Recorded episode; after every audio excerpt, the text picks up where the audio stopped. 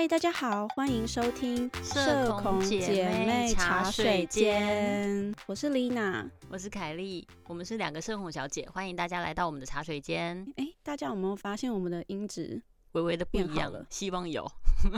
因为我们终于收到麦克风了，是不是？没错，而且我们两个还故意买同一个牌。对，前两集的音质真的是，我只能说蛮 Y Two K 的啦。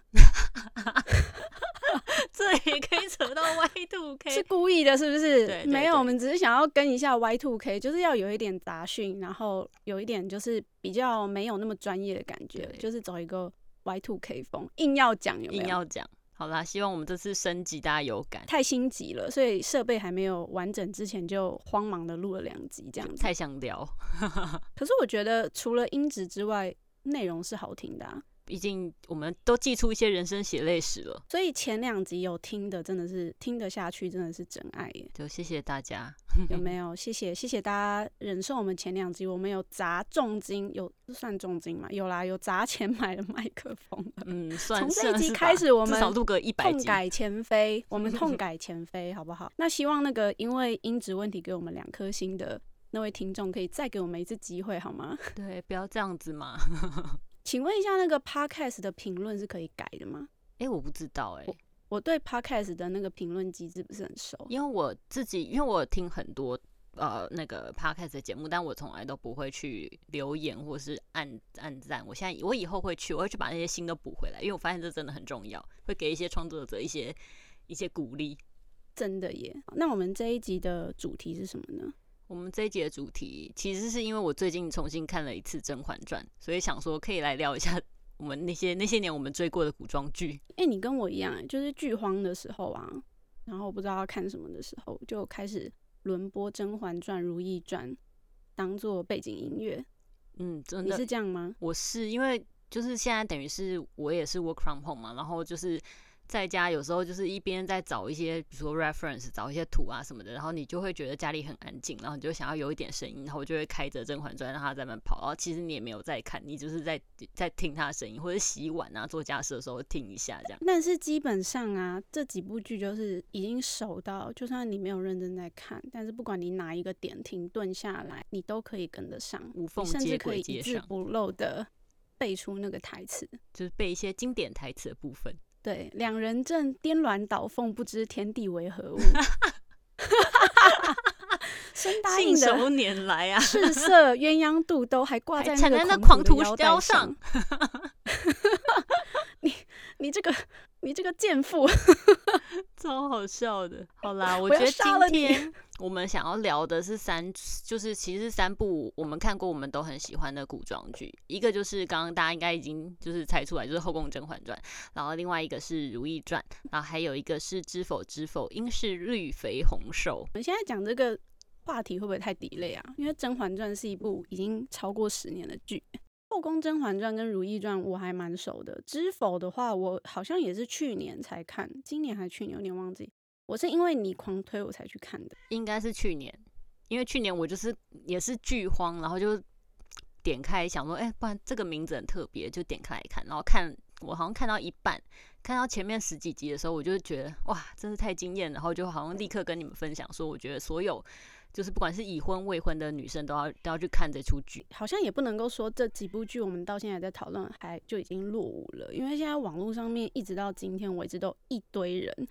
在做影片，在分析这些剧里面的内容，我觉得这就是有点像是哈利波特，就是有一种大家那个就是一起经历过，就是那个很红的时代，然后就会一直就是你知道话题到了就会想要讨论一下，就是这个是一个不会退流行的话题，因为它从最早的《后宫甄嬛传》，然后到现在也已经大概十多年了嘛，嗯，我发现每个时期看那个感觉都不太一样，真的就是你的那个。感它带给你的感触是不一样的。一开始可能会觉得就只是一个宫斗剧，就看一看很好看。嗯，可是后来有看了一些别人的分析啊或什么的，然后自己再重看，会有一种细思极恐的感受。嗯，而且我觉得就是就像你讲的，不同的时期，你可能经历过不同的事情，你再去看这这些剧，可能它可能带给你的感受是不一样的。我觉得像那个很多网络上大家在分析的时候，就是像比如说《宫后宫甄嬛传》，大家都会就是其实最经典就会说它就是比如说宫斗剧的一个经典啊，然后有有的会分析说它很像是一个大型的职场的斗争。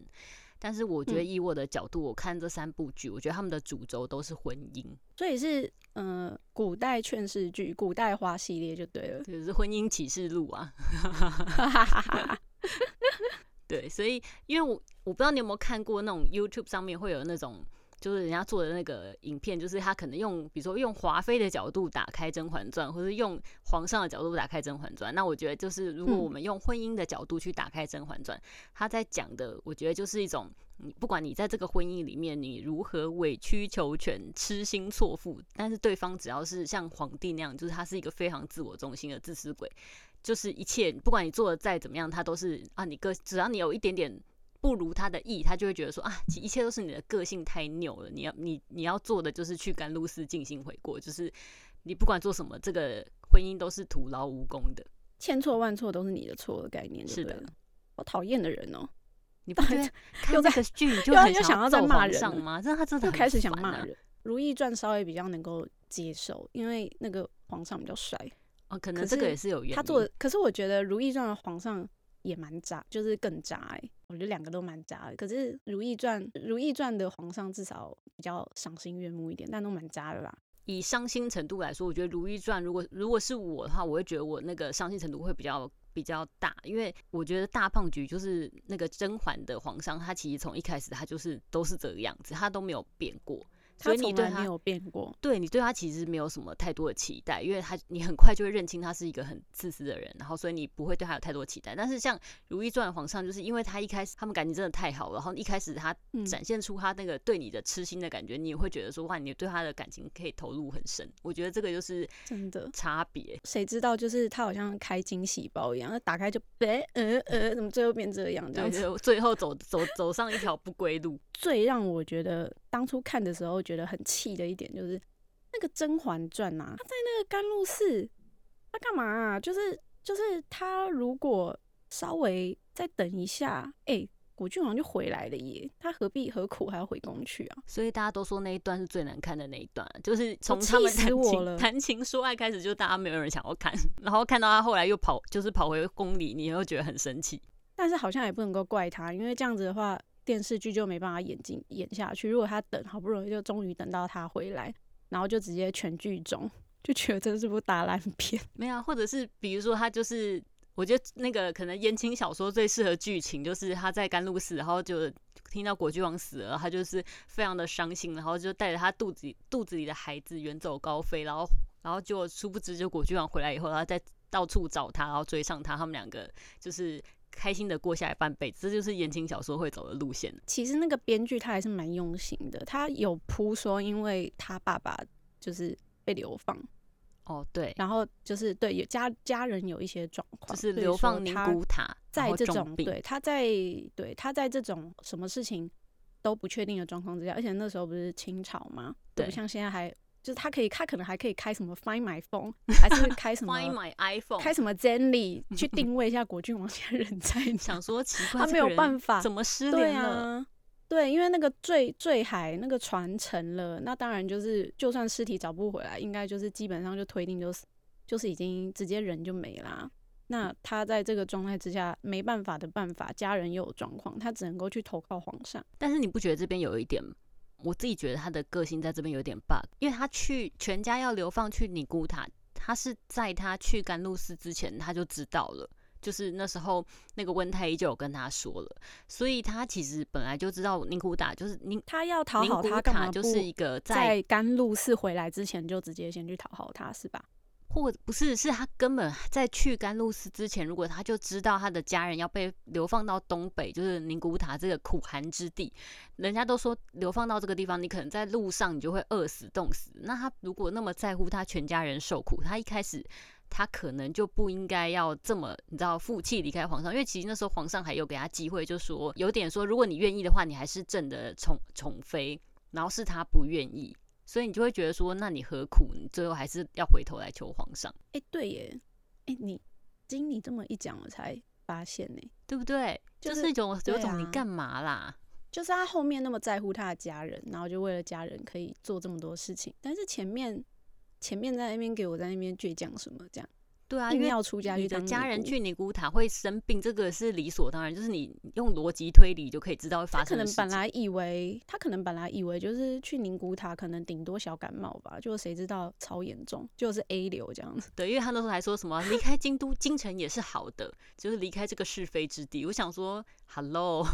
是非之地离开，但是那边是苦寒之地，你又不是去郊游或是出国留学。他就是在那个时候没钱，然后也没有任何权利，这样很可怜呢、就是你没钱没权利，那如果说你有钱你有权的话，你至少还可以搞一些贿赂啊，或者是一些只手遮天的事情去帮助自己的家人，就等于说你还要去依赖一个有钱有势的一方。对，我觉得这个好像才是重点吼，就是就是我们之前有提过，就是人还是要有经济能力，然后能够独立自主。因为如果你如果你要有钱，女人要有钱啊，因为如果你是甄嬛，然后你你今天超级有钱，就你在甘露寺知道国君王死了，那你你就再带着孩子远走高飞就好了。那就当一个富有的单亲妈妈对啊，就去过你的人生就好啦。温太医会照顾你的，不要担心。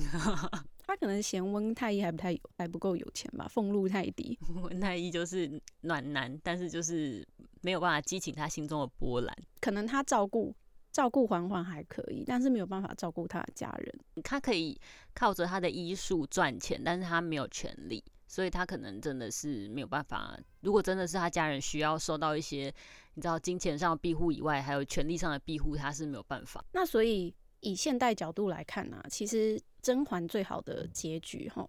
是不是应该就是在甘露寺这边就就离婚，对，就就分开就分开了，就不要有后面那个狗狗底的那一段。就是他离婚，然后在后面就是在开创自己的人生这样子。对啊，因为你看，你记得他那时候就是在最名场面，就是最后皇帝要驾崩之前，然后他就是有跟他说出他的真心话，就是每一次与他接触，他觉得无比的恶心，然后他等于是赔掉他自己的人生去报复对方。可是你想，他其实真正在这个关系的后半段受苦的，就还是他自己啊。那他为什么要做这么，就是现在想起来会觉得是一件很悲伤的事情？真的耶，因为后面至少也是知道他挂掉，可能也是十几年呢。而且你看他那个，就算是宫斗冠军，他就算赢了宫斗，可是他的人生没有快乐耶。而且他没有办法像那个宁贵人一样，就是对他摆臭脸，他还要表面一副那种还在那边四郎缓缓这样子。因为他他要复仇，他也是得要倚仗皇上的权利啊，他自己是没有办法复仇，他只是利用他的权利，然后就是把他弄死这样。你还记得我们上一集在聊渣男的类型吗？嗯，那你觉得如果用渣男的那四种渣渣男的类型去看皇上，你觉得他是哪一种渣男？gaslighting 绝对是 gaslighting，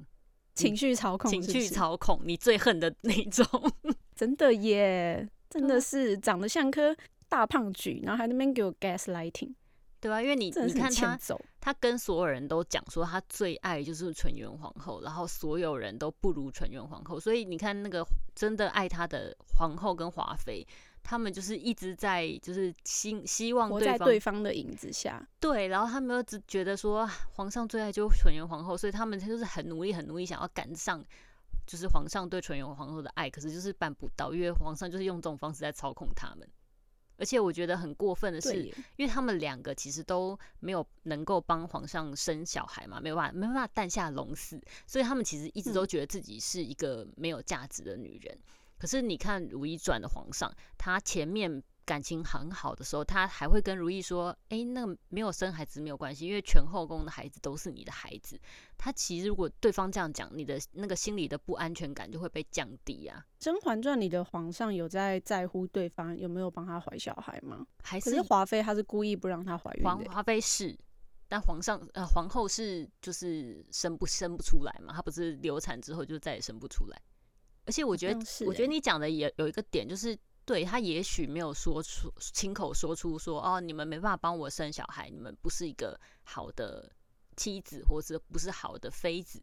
但是你看到他对那些就是真的有帮他怀孕、帮他生小孩的人，他就特别的好啊，各种嘉赏啊。那这种你就会自己心里觉得说啊，你就是好好、哦，我都没有办法帮我的我的皇上做这些事情，那我就是不如他们。《如懿传》的皇上比较重男轻女，哎、就他哦会他会一直有意无意的暗示说，他一定是一个阿哥，一定是个男的这样。他说女儿也是好的啊，他也是有说出女儿也是好的。可是我觉得感觉是有一点在看对方的脸色有点不太对劲，然后才补一句说啊，但是公主也很好。对啦，古代的那些皇帝都嫁不得，每一个都嫁不得。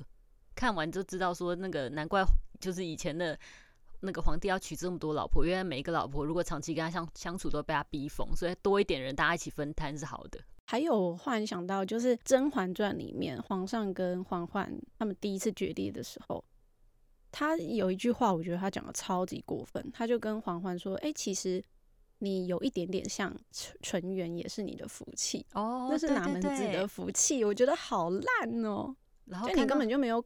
把他当做是一个基本的人在尊重、欸。然后，而且我觉得他光是他穿了纯元皇后的旧衣，他就要这样大发脾气，我也觉得超莫名其妙的。而且他明明就是把人当做纯元皇后的代替品嘛，那穿件他的衣服会怎样吗？就好奇怪对不对？对不对？真的很奇怪。你到底性格要多扭曲，把人家当做替身，然后又不准替身穿穿别人的衣服？就觉得这是对他的不敬。诶，你这样子越想，我一直越来越觉得这部剧这部剧的逻辑在哪里？不是，是皇上的逻辑在哪里？皇上，皇上，你的逻辑到底真的耶在哪里？就 没有逻辑可言呢。反正大家都要跟着他的情绪走，不管有没有逻辑就对了。所以呢，面对这种渣男，我觉得他要教我们的不是宫斗技巧，是你在一段关系或者一段婚姻之中呢，你要及时的认赔杀出，就不要像黄淮一样，就是你还要用你自己的后半生去报复对方，因为你只是因为不甘心而已。那你到最后浪费了自己这么多的时间，那还是蛮不划算的。因为我不觉得到大结局的时候，他看起来就很开心。真的，因为其实我们身边也是有一些朋友，他可能明明婚姻出了状况，然后他不愿意离婚，或者他就是呃不轻易的离婚，主要的原因就是因为他觉得他不甘心，他不想要放手，让对方可能就是可能跟小三在一起啊，或者他觉得让对方就是那么好过，他就不开心。我真的觉得没有必要，因为你仔细想想，人生是你自己的，你为什么要耗费你的人生去跟他怄这个气？你没有任何好处。赶快认赔杀出才是对的。我之前是呃，我就有看过，就长辈吧，他可能就因为可能对方外遇，但是他他就一直撑着不离婚，他就会觉得说，对，为什么要让你称心如意？哎、之前不是有个台湾的电影叫什么哪一部？给我提示，啊？完全想不起来，就是有一个关键字，是关键字想不起来，大概在讲什么？就是其实就是在讲你刚刚讲的例子，他就是长辈，然后就是那个嗯，阿嬷，她就是因为她的先生其实长期都是对你很棒，你这样也猜出来，你好厉害哦！孤味啊！哎、就是孤味、那部片我，那部片因为我特别有感触，我看那部片的时候我还哭哎、啊，你哭什么？你在哪里哭的？哪一个点？在电影院啊，不然在哪哭？哦哦哦哦，你说我在哪在哪一个点哦？？嗯，哎呦，好久了耶，那四五年前了，我要想一下。我哭的点可能不是因为那个，就是阿妈不愿意离婚这件事情啊，可能是我觉得有一些讲到亲子的嗯，部分，对对，觉得还蛮蛮不错的。但是那个阿妈，对她一直不签，就是她一直不给对方一个痛快，对，因为他就不想然后到最后，嗯到最后才签了嘛，然后就烧给对方，是不是？我有点忘记，但到最后才签，好像他最后好像是在最后关头，就是呃那个他的另一半要出殡的时候，他签他签离婚协议书，然后让陪伴在男方身边多年的小三以正宫妻子的身份出席葬礼，他在最后成全了对方。对我那出剧，我原本以为我看的时候会哭，结果后来我眼睛是干干的把它看完，但是我就是心中的一直就盘旋的那个想法，就是说何必，就是何苦为难自己？因为你，你可能觉得你就是真的不愿意让对方好过，或是你就是不甘心看到那个小三爬到你的位置，可是我真的我我会觉得，其实你以客观角度看，真的没有这个必要。对，嗯。我觉得那个可能分开不是放过对方，我觉得是放放过自自己真的真的是放过自己，因为你要想、欸，他你这样子不签，那等于说你也没有办法去找你那两万九千九百九十九个九个真爱、啊，对啊，那这样玄对彬怎么啊办？那对啊，车银优怎么办？他在等你耶，对啊，大家不要，这不要那这么，等很久，想说你什么时候要签字这样子。对，何苦要等到你都老了？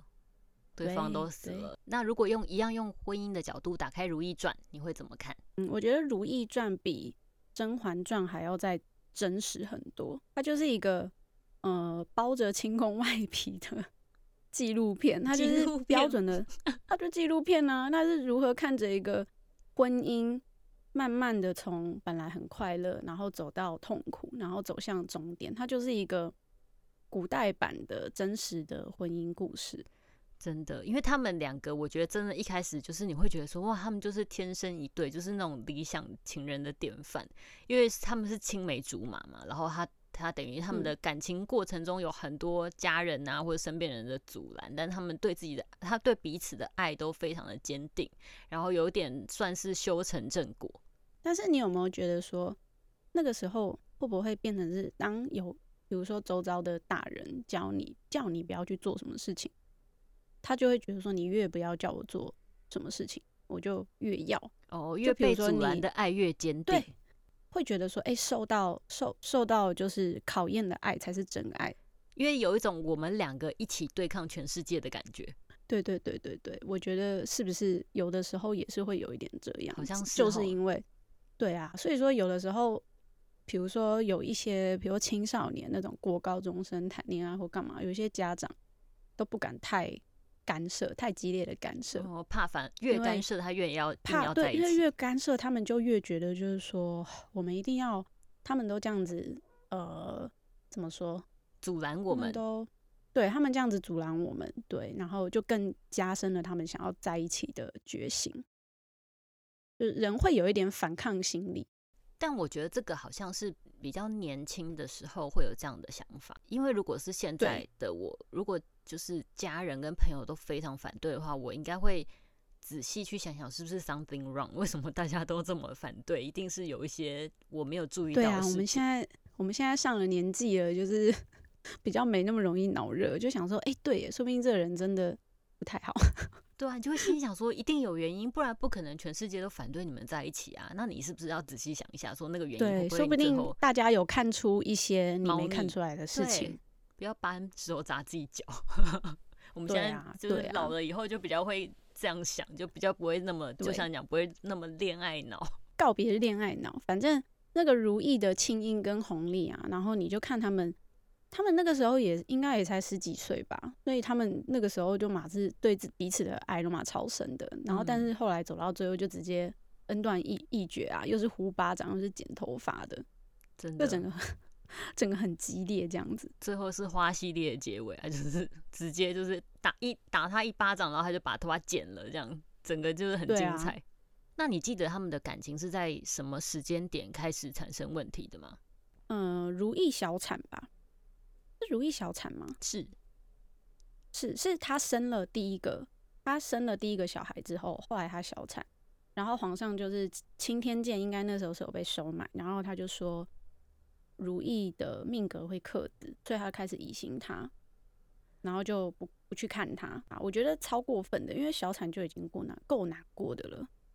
然后他还完全不理他，这样。对，然后你作为他的另一半，不去关心一下、安慰一下，就真的蛮渣的耶。嗯，然后后来又冒出那个啊，那个韩香剑啊，就是。你不觉得那一段皇上很像失心疯吗？就是我觉得那一段好难看哦，那段好难看，难看死了！我真的是快气死，我快气疯了。想说他到底在到底在冲三小？还我觉得最烂的就是你你自己临老入花丛，超级失心疯，然后你还叫你老婆帮你去爬梅啊，就是说啊，你帮我去说服他，对，烂呢，真的难看死了。哦，我觉得这一段可以媲美那个《甄嬛传》凌云峰。哦，可以烂死了。后面还那边自己自己也没有多高尚，那边脑补什么如意跟那个凌云彻还有大师暧昧啊？哎，你不觉得有些人就是自己情人，自己行不正坐不哎，行不正坐不直是这样讲吗？行不正坐不端。哦，行不正坐不端，对，坐不直是腰很痛才会坐不直，行不正坐啦，坐不端。然后他还自己，就是他自己是这样，然后他就用你知道以己度人，他就自己觉得别人一定也会这样，然后所以他才会脑补说，那他一定是跟谁谁谁怎么样，就是好像现代人也蛮常有这种有这种哎、人，而且我觉得他变态到把凌云彻变成太监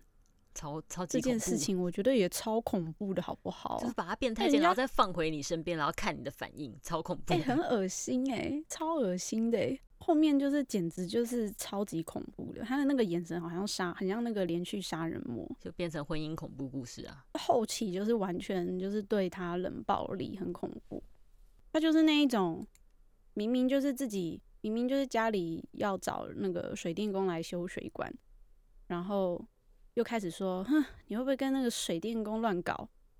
这要怎么乱搞啦？想说他一定不是来修水电的，他一定是跟你来来跟你有染的。把自己老婆当什么母猪吗？我这样看看完这出剧，我觉得他们呃感情会有问题。我觉得很大一个部分就是在他们其实没有什么在沟通，你不觉得吗？因为他们年轻很年轻的时候，他们的呃谈恋爱的方式就是用眉目传情，然后用那种你说交换手帕之类的，红丽清音这样子，对，交换一些我画你，你画我的小小像啊，然后。什么就是因为他们不是有一起看一出定情剧叫《墙头马上》嘛，然后他们就是只要有点吵架，或是想要跟对方说，其实我我很爱我很爱你，我很在乎你，他们就是就是叫叫人来那里演那个墙头马上，然后就有种然后就啊看你还记得我们一起看的戏吗？墙头马上，他说我还记得，对，就是这样，就是他们没有真的用你知道真正的直球对决的语言在沟通，然后他们他们就是用当初的那个就是热恋期的那段记忆，对然后就觉得哎、诶忽然又甜蜜了起来，然后觉得对方其实也没有那么糟，干嘛？但是并没有把实际上遇到的问题说开。嗯，而且我觉得最可怕就是他们会，他们会自以为这样是很浪漫的事情，或是这样才是爱的表现。因为像呃，可能红利就会就是跟那个青音说，呃，有我在，你放心。这个对他们来说就是一种好像一切尽在不言中，就是我们都不用解释太多，反正有我在，你放心。然后彼此都觉得说，啊，对方好爱我，或对方好在乎我。然后我觉得他们就是，就像你讲，他可能用的是他们年轻的时候在谈恋爱的方式，就是那种，嗯，真的是真的是恋爱脑。但是如果今天感情感情只要一旦出现危机，或一旦遇到什么状况，然后他们不懂得怎么样去沟通，把误会解开，就会变成现在这德行，就变很可怕。他们都会去习惯说用自己的角度去想事情，但是他们就是比较缺少换位思考吧，就是可能要帮对方着想。就如果你今天你是对方的话，你为什么会有这样的感受？对，那就一路他们没有这样做，所以就变成说会比较钻牛角尖一点，然后到最后的时候就会开始觉得说一切都是对方的错。没错，真的。所以我觉得以《如懿传》的婚姻启示，应该就是请大家还是要学习沟通的技巧，就是要好好的沟通，不要自己在那边 emo，然后觉得对方应该要懂你。所以而且我觉得就如懿本人呢、啊，对，那个红帝也是啊。然后我觉得，反正我觉得最大的启示就是，任何一段感情里面，就是会杀死你们的爱情的，就是理所当然。所以你不要嗯有这个，你觉得对方理所当然应该要懂你，或者对方理所当然就是懂你。我觉得这个就是你们为什么这个感情会失败最主要的原因。我觉得有一幕我自己当时看了，我觉得超级揪心的，就是我只能说周迅真的好会演哦、她真的是如意本人呢、就是他帮那个乾隆拉皮条成功，就是终于让韩香见愿意事情之后，他就一个人走在，他也他他没有一个人，反正他就走在长街上，嗯，然后他就他就看看天空，他就说，我有点忘记那个台词确切是什么，但是他说，哦，我的少年郎，我再也再也找不到，类似这样这样，就是他曾经嗯。那个跟他很好，一起听墙头马上的那个少年郎，这样再也遇不到了。你不觉得然后我就觉得哇，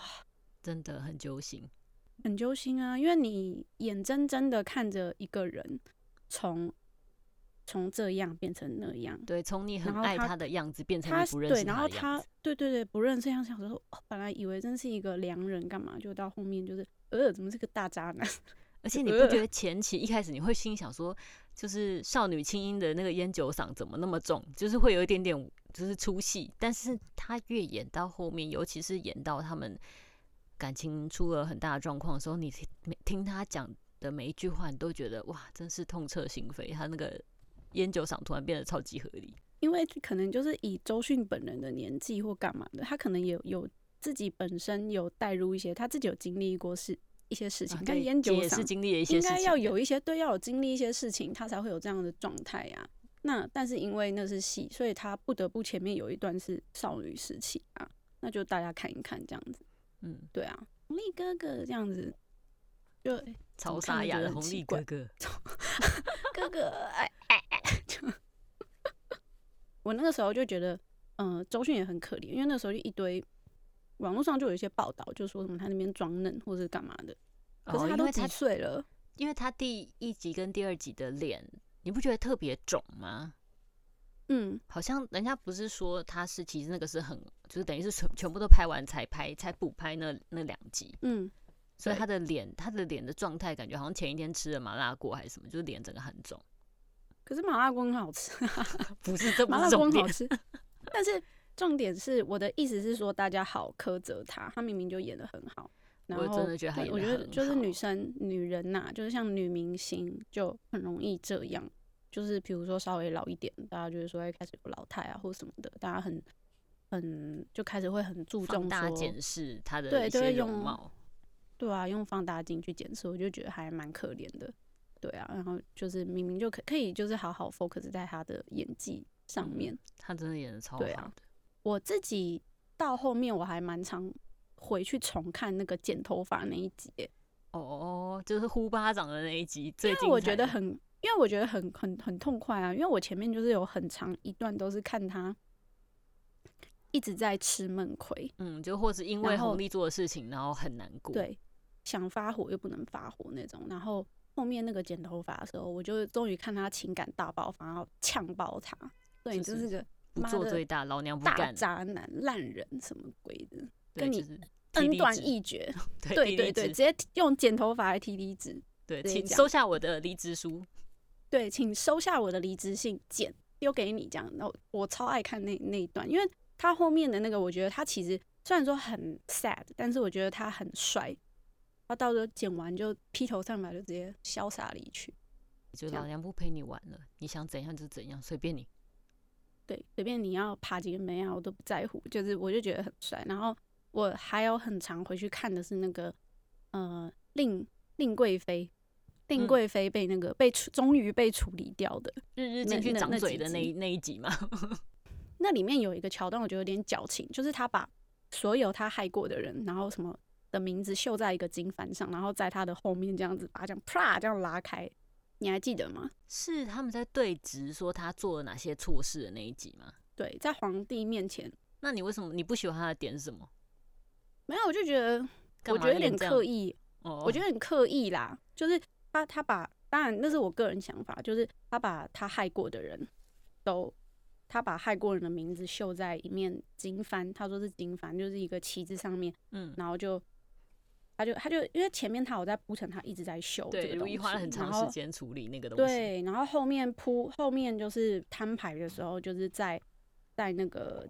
乾隆的面前，把那一整面就这样啪这样子把它摊开来那种感觉，然后就说、啊、你来看看你害了多少人。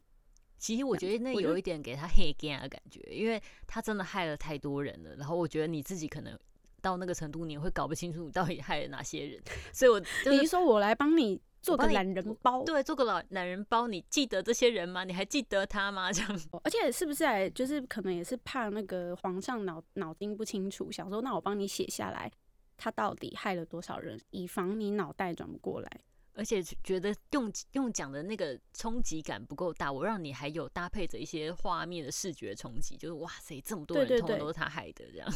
对对对，然后想说，哎、当念到第六个，想说，哎、第一个是谁？啪，还看到有东西可以看，是不是？对，还可以重点整理，帮你把人都画起来。哦，OK OK，好好，那我知道了，我知道了。好那知否知否？哎、等一下，我可不可以不要念这部剧的全名？你就叫知否吧。知否知否，一是应是绿肥红瘦九个字，好念知否知否。那那你要怎么用婚姻的角度去打开知否知否这出剧？我觉得这出剧啊，就是像我刚刚前面最一开始讲，就是每一个想要结婚的女生，或者是呃，我觉得结结了婚的也可以啦，就是你们都可以看，它这是一个参考书，就是让你知道说，如果你今天一旦嫁错人，你的人生会有多悲惨。对，就是请请你们要人间清醒一点，这样子。而且我觉得，因为这部剧这部剧它的背景是有一点，我有点忘记宋朝嘛，就比较封建时代嘛，宋朝还明朝啊？很多之类的，他就是很，因为他们对他们来说那种家宅辈分之间的那种呃观念是很重的，那所以就会有很多那种亲戚长辈花式情雷，这样我觉得好恐怖哦。哦，那个怎么大大舅妈、大姨妈那个超烦。对对对，就是你又不能够明着跟他对干，因为他就会说你是你很你这个晚，就是他们就会用长辈晚辈的身份来压你嘛。那你要怎么样用自己的智慧去扭转这个局面，还是什么的？我觉得好好烦哦！我真希望现在已经是 二零二三，要二零二四，希望不要再有这种事发生。我觉得看那出剧，你就是可以学一些，就是因为它里面的女主角很有智慧，所以你就可以看一下，就是学他怎么应付那些小人亲戚这样子。他初期的时候 EQ 很高诶、他就是忍啊，就是做小伏低，没对他就是做小伏低。然后我觉得我还蛮欣赏他，我觉得他 EQ 蛮高的，就是他很多事情他是他就是会这样子默默的、默默的压下来，然后他也不出头，因为他他知道就是以此时此刻他的他的状况不允许他这么做，所以他的个性就是非常不冲动。他就是我觉得他是一个有大智慧的人。对他就是对，我觉得他很有大智慧，然后他很不情绪化。对，对他他不太会脑热这样子。我在这个剧里面，我最喜欢的角色就是那个女主角，就是盛明兰的奶奶。她就是，我觉得她，哦我觉得为什么就是女主角会这么有大智慧，应该就是因为她奶奶给她的教育。不愧像奶奶的，是对，就是奶奶亲手养大的。不愧是奶奶亲手养大的孙孙女，这样子就是很嗯聪明。她的那个奶奶的金句就是：咱们做女人的终究是终究，咱们做女人的终究是要自己靠得住。一是手里要有钱，二是身边要有心腹，这日子才过得自在。你不觉得讲的超有道理的吗？真的耶，真的耶，手里要有钱，身边要有真心的朋友，日嗯，子才会过得自在。对啊，哎他讲的好对哦，就是套在现在二零二三，你不觉得哇，奶奶真是现代人吧？奶奶是现代时代女性哎，她是她是穿越过来的吗？她是穿越回去的。很 像穿越，哎、没有，但是现在大陆好像不能做穿越剧，是不是？我记得好像是不是有他们好像广电局干嘛，他们就有一些奇怪规定，他们说好像是有做，好像是有这穿越件事情剧。，然后不能够架空，他就不能架够架空朝，对，不能架空啊！你知道《甄嬛传》的原著其实并不是清朝嘛？《甄嬛传》的原著其实是一个作者虚构出来的朝的一个朝代，嗯，然后后来是因为改编成要改编成电视剧，但是不能够用架空，所以他们采用雍正的这个皇帝跟他身边的那些臣啊、妻妃子啊这些，他把它套进去。所以你说那个原著哦强不强？强到你根本就没有发现。啊，真的耶。对啊，他真的好厉害哦！就他怎么可以把，就是他明明就是换了一个背景设定，可是都一切都好理所当然的感觉。嗯，很就对你不讲我，我其实没有特别想到。但你讲那个不能穿越，就是像前阵子呃去年吧，蛮红的一个剧叫做《星汉灿烂，月升沧海》，嗯就是吴磊跟赵露思演的那个、那个好像原著女主角是穿越的，对他的小说是穿越的，然后还但是他的那个电视剧不能对对，因为其实他那个穿越应该很多都是，因为他很多那种小说都是第一人称，在小说里面是第一人称，嗯。那他在内心戏里面很多 OS 可能就会有讲到一些现代或什么的，嗯。但是因为那个可能基本上不太影响剧情吧，就他们实际演的时候，只要把它弄成是，哎、可能女女女生就是天生因为嗯比较聪明啊，从从从小被野生野长，所以他的个性比较狂放不羁，啊，嗯对，比较独立自主、狂放不羁，用这一点把就是穿越的这个设定模糊带过，这样子。就我们跑去讲好，别的戏，反 正对，我们要讲别的戏。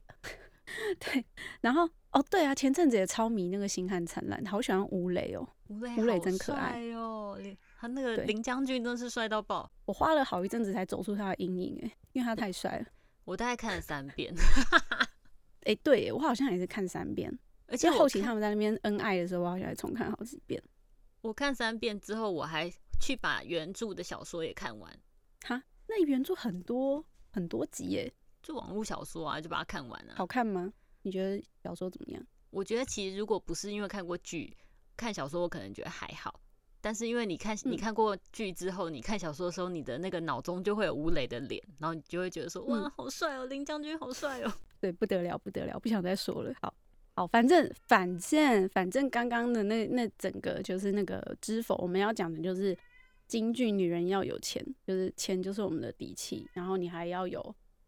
朋友。真心的好朋友在你的身边，你的生活才不会过得很狭隘，然后要处处的受到限制，这样子会过得比较舒心嘛。而且这出剧的那个男女主角是他们我们刚刚讲的那三出剧里面，就是唯一一个就是走到最后感情都还是很坚定，就是算是有善终的夫妻。那你自己看，你觉得他们做对了什么？嗯，我觉得这两个人，他们第一就是他们的成长的过程其实都过得不是很顺遂，他们都有。各自遇到一些难题，那但是他们都是有用自己的方式去解决。然后他们遇到对方的时候，我觉得他们，呃，我觉得他们其实也因为前面的一些经历，我觉得他们对对方其实都有一定的包容。然后我觉得他们对于人生的态度也比较豁达一些，因为可能有吃过苦或什么的。然后再加上我觉得他们是不是不算是，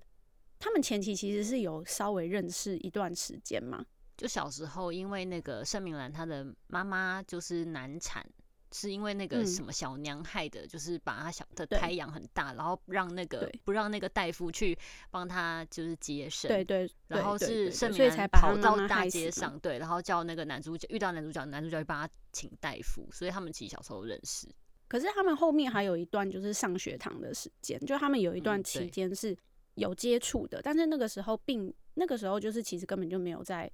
讲说就是说哦，你们两个要结婚啊，或者干嘛？因为他们两个澄清是比较后面的事情嘛。那他们也是有一段就是可以观察对方、认识对方的时候。对，只是那时候就是男主角的那个风评都一直很差，所以其实女主角女主角那时候喜欢的是那个啊小公爷。对对对，他那时候就是跟那个男主角是有点欢喜冤家嘛，就觉得他狗嘴吐出象牙之类的，就是没有特别把他当成对象这样。对对对对，没错没错没错。我觉得那个对盛明兰就是女主角，她就是一个对我来说，她就是一个三观三观很正的女生。然后他的很多事情他都看得很清楚，就像你讲，他其实应该是 EQ 非常好，然后脑筋很聪明的人，所以他嗯。在做很多人生比较重大的决定的时候，他都会用很很冷静跟就是真的分析过利弊的那个角度去看。像那个小公爷也是，就是他他那时候小公爷不是一直就是想要追求他，可是又因为什么他要考试啊，或者是因为他家人的关系啊，然后就是有点。牺牲了他，他对盛明兰的感情，他没有及时的去追求他。然后我觉得这个这个行为处事都被他看在眼里，所以他其实有点算是看透了这个人的个性，所以他知道自己不是对方心中的第一位，所以他毅然决然的选择，就是那这段感情就在这里画下一个终点就好，他不要再继续这样子牵扯下去。那个小公爷啊，我其实一开始我就不是很喜欢他，因为我觉得他散发着一股就是痴汉的感觉。痴汉。怎么会是痴汉？痴，我也是软男，也不是软男，就蛮痴汉的吧。就是他一直，他也不管对方，他也不管明兰会不会觉得很为难或是干嘛的，他就是一股脑的，就是想告白的时候就告白，然后想怎样的时候就怎样，这样子，就是没有然后为对方着想。对，想送东西就送东西什么的，他也没有顾虑到对方在家里的处境或者什么的。那相比之下，我觉得男主角虽然看起来玩世不恭，但是我觉得他其实内心是真的有在替女主角着想。对我只觉得那个冯绍峰在里面为什么脸那么肿，一直都很肿，你有觉得？他可能他也不算年轻了吧？能新陈代谢不是很好吗？还是 突然你很认真的口气在担心他的身体健康？不是，还是有可能他有去做医美，还在肿啊，跟我一样。但是他的设定是，应该是说，我觉得合理的，因为他不是二叔嘛，就可能年纪比较大，还是怎样的。哦，就对，跟他哥哥，所以就觉得好像同学，就是视觉上感觉年纪大一点，就好像比较能够接受。但是我觉得他个人的颜值巅峰应该是在兰陵兰陵王啊，对，对，有时候看兰陵王，曾经觉得他帅过。对，然后自从有人跟我说他长得像马英九之 后，我就觉得啊，好啊，你不要这样子好不好？本来觉得他很帅，有人跟你讲他长得像马英九，很久以前，然后上次就我们刚刚前面不是在讲那个吴磊嘛，然后就也是上次不知道是哪个人跟我讲说，可是你不觉得吴磊没有上嘴唇很奇怪吗？害我就是后面在看的时候，每天注意他上嘴唇，不会然后就啊，没有办法专心。他很可对啊，因爱为我就觉得，对啊，我就觉得他很可爱啊。算了，反正我就觉得那个小公爷我就不是很喜欢。你只用你自己喜欢、想要的方式去对对方，但是你完全没有在在乎对方，有时候不太在乎对方的感受跟对方是否需要，对，对就是没有为对方想过什么是他真正需要的。就是一厢情愿。对然后嗯、呃还有我觉得明兰她有一个人生观，我觉得也，我觉得她也是就是很很好，这叫什么？嗯，什么叫很好？反正就是她有一个金句啦，就是她说眼睛是长在前头，所以你要向前看，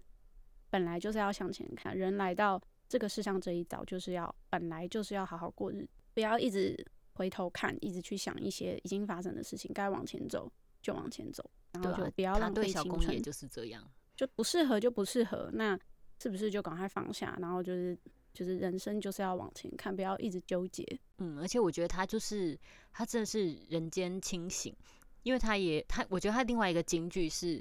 呃，我来念一下，他说：“凡事最好不要太指望人家，大家都有各自的难处，实在要指望也不能太多太深，指望越多，难免会有些失望，失望一多就生怨怼，怨怼一生，仇恨就起，这日子就难过了。”你不觉得这个就是夫妻相处之道一个最重要的心态吗？你确定明兰她不是穿越的吗？他他不是还是即使有一些女主角穿越想的也没有她那么通透？嗯，可能是真的，对，因为我觉得她讲的真的这么有智慧啊？就是你你要，我觉得人不管你们是不是婚姻，或是你们只是交往，或者是甚至我觉嗯得家人的关系也是这样，家人跟朋友，就是你嗯要时刻的珍惜对方对你的好，因为没有人理所应当就要对你好。然后你因为珍惜对方的好，所以你自己也会想要努力做一个更好的人。所以我觉得这就是为什么他们感情可以就是有善终的一个关键点。那我觉得他另外一个姐姐也是超莫名其妙的，我觉得就是莫兰呐、莫兰到底在干嘛？超烦的，莫兰真的超他超烦的。烦的，他到底想怎样？然后他就是不是就是，我就那时候就会觉得说他在急什么？我才觉得他就是幺八叉吧，就是 他就是那种会躺在地上？就是就是肚子饿也要吵，然后那个吃就是吃吃吃饱了也要吵，这样子，就怎么样都要吵，就很爱靠腰，就是会躺在地上说这不是肯德基，这不是肯德基的那种人。他到最后就是就是勉强也没有什么好果子吃啊。而且他就是你看他心机算尽，然后结果他嫁的那个人也没有好啊。对啊，所以我就觉得他太急了。所以就是绕回最前面你的开场是说，嗯，年纪还小，然后急着想要结婚的，再嗯想一下 再想一下，就看一下，男女主角这一种分开的时候，他是一个自独立自主的个体，但是他在一起的时候，其实是好好的珍惜，然后感谢对方对自己的好。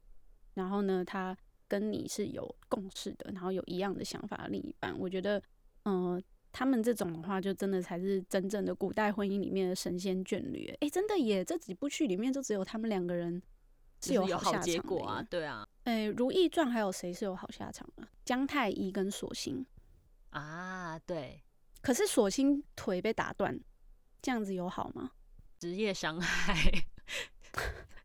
就腿被打断，但是嫁了一个好老公。那《甄嬛传》啊，《甄嬛传》玉娆跟谁？圣贝勒。圣贝勒，对他们两个也就这样是就是恩爱的小夫妻，但是那也是甄嬛她牺牲自己，她一直机关算尽，因为她不想要妹妹跟她一样，所以她而且想尽办法去扭转雍正的胖举的一些色色的想法。你不觉得那那一段也很恶心吗？就是他演那个，他对他的妹妹突然好像哇，这妹妹长得真像纯元皇后，就是好像突然看上他，他的那个眼神真的是她很恶心欸，长得太像纯元皇，很恶心啊。然后很恶心哎、欸。你我忽然想到啊，就是我有一次也是看到网络上面在讲，我才发现，就是当胖菊想要色色的时候，他都会称赞对方身上很香，或者是会去称赞他的衣服。我要吐了，我是你身上好香啊！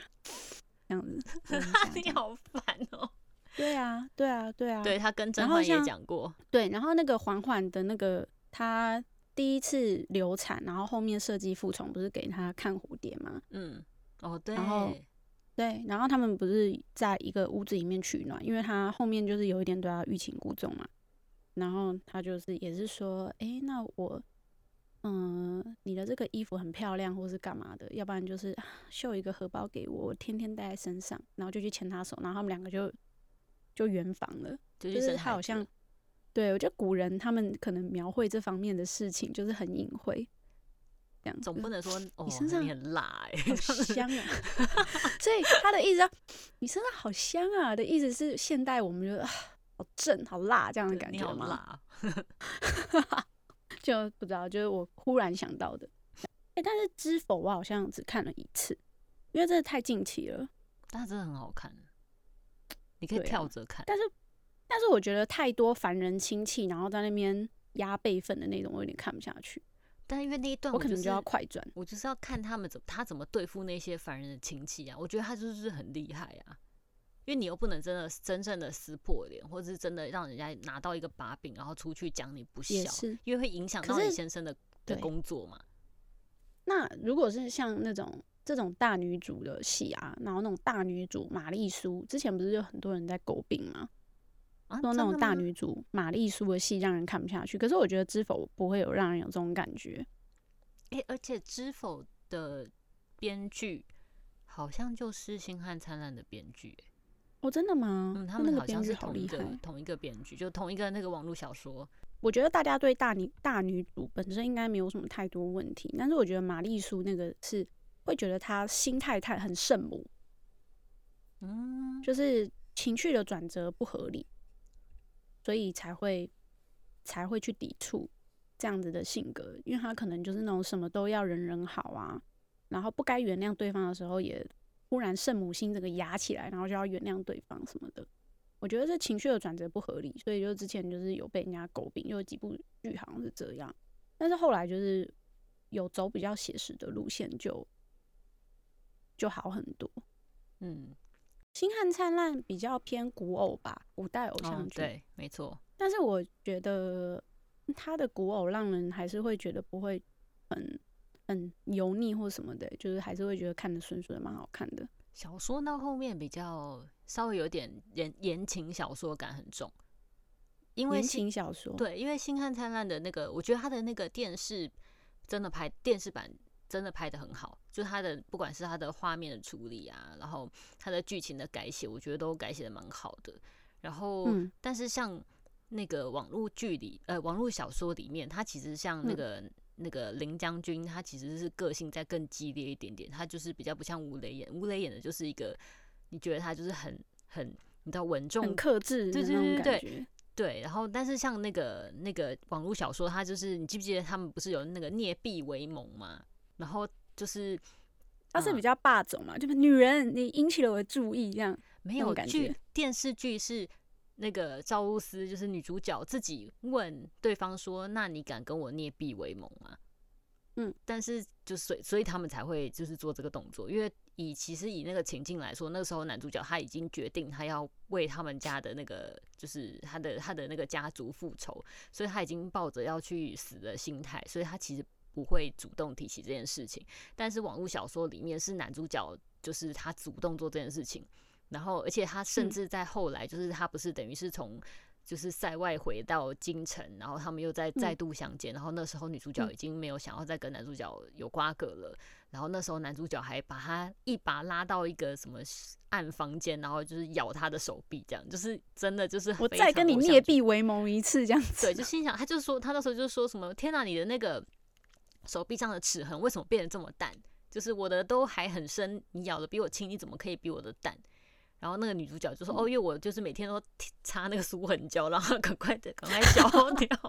然后我想要就是没有加麝香吗？对，没有加麝香的舒痕胶，就是让我可以忘却对你的感情。然后那个男主角就二话不说就不准你忘，对，就是同一个伤口，这份情咬的更深，至死都不能忘。所以他的他的那个嗯小说里面的形象其实是比较偏马景涛那种感觉。对对对对对，就是你会心想说，就是你在看到那一段的时候，就会有点出戏，你就心想说，好了吧你。